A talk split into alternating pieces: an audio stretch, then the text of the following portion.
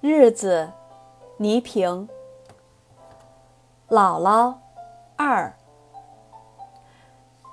那一夜，睡梦中姥姥开始说胡话了，真是破天荒！我第一次自报家门，给医院打去电话。他们很快派了两位专家到家里来给姥姥看病。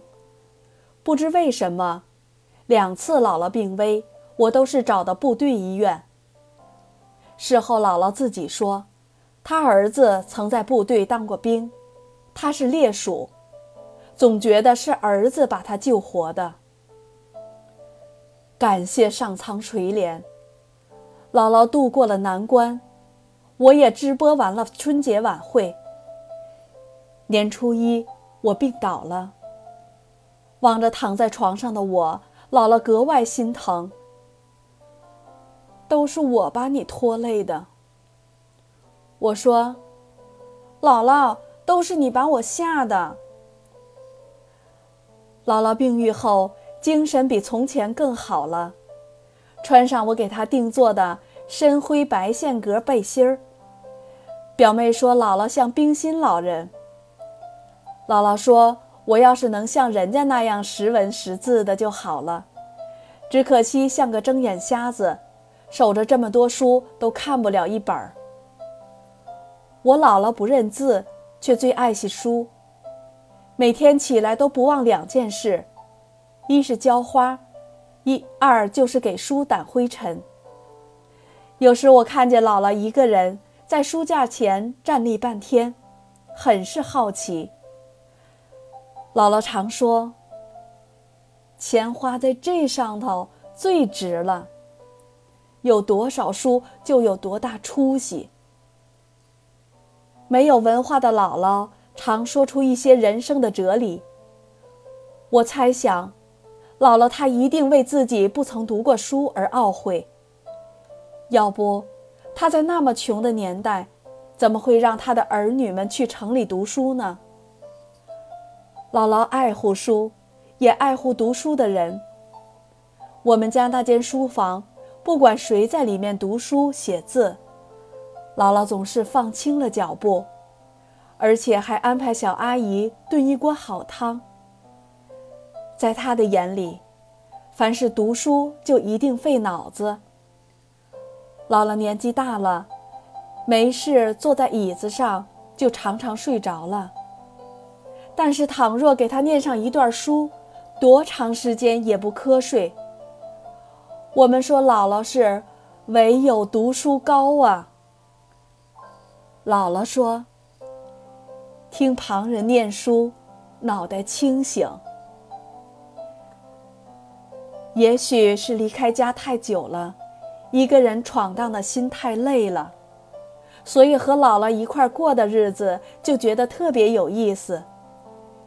也是因为姥姥的到来。”我那本来只能算是一个住的地方，成了真正意义上的家。多年不吃的饭菜又都捡回来了，一日餐餐，顿顿都有新花样。朋友同事来吃饭都夸姥姥，八十八岁的姥姥又催着我把日子过起来了。星期天得空了。还常常开车带着姥姥去那些大商场逛逛，逛累了再带姥姥去尝尝那些京城小吃。在姥姥面前，我拥有的那么多，却总觉得什么也没有，什么都是虚的。我认得那么多字儿，却赶不上姥姥的知书达理。我总在想，到底什么是文化？又谁能说？姥姥没有文化。电影《离开雷锋的日子》上演了，我和友人去看了，觉得很不错。回到家里吃饭时，还觉得眼睛涩涩的。我劝表表妹抽空去看看。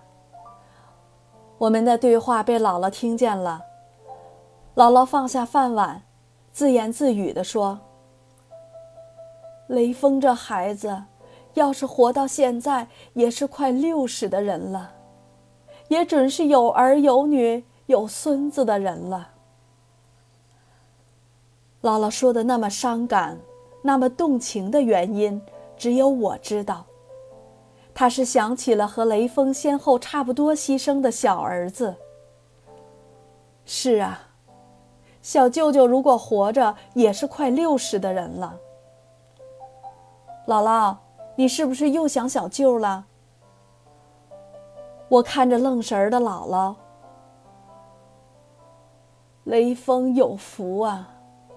他是到那边找他爹妈去了，人家孩子不孤单呐，哪像你小舅，孤零零的一个人，他这个不疼孩子的妈还不去找他，我活这么大岁数，有什么用？我就宽慰姥姥：人一旦升入天堂，他就转世成为一个新生命了。小舅早就活了。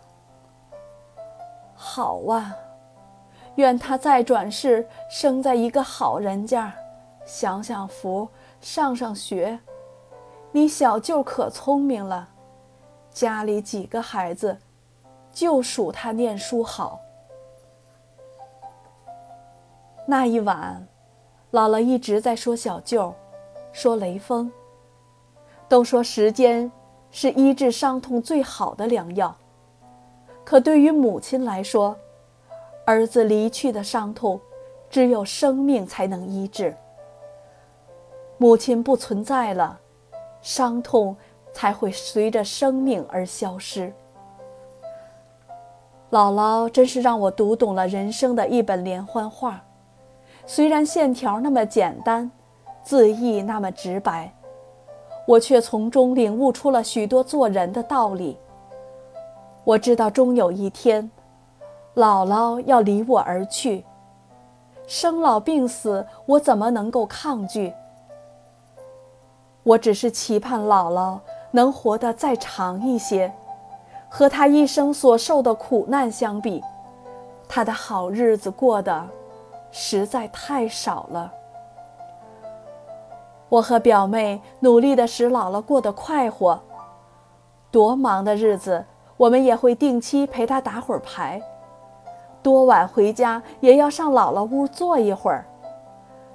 凡是姥姥没有见过的东西，我们都尽量买给她。贵的东西我们都说成很便宜，为的是姥姥吃起来不心疼。生活在姥姥身边，越来越感到。姥姥是一座桥，这座飞桥架于溪水之上，轻盈而干净。它把我的过去和今天的两岸连接起来了。姥姥这座桥千姿百态，它一直以不同的方式与我的或快乐或苦闷的行程相伴。它保佑我从此岸走向彼岸。他拉着我的手，相互鼓励，相互信赖地超越自己身上所有的平庸和污浊，使我能心安理得地走到永恒的真情面前。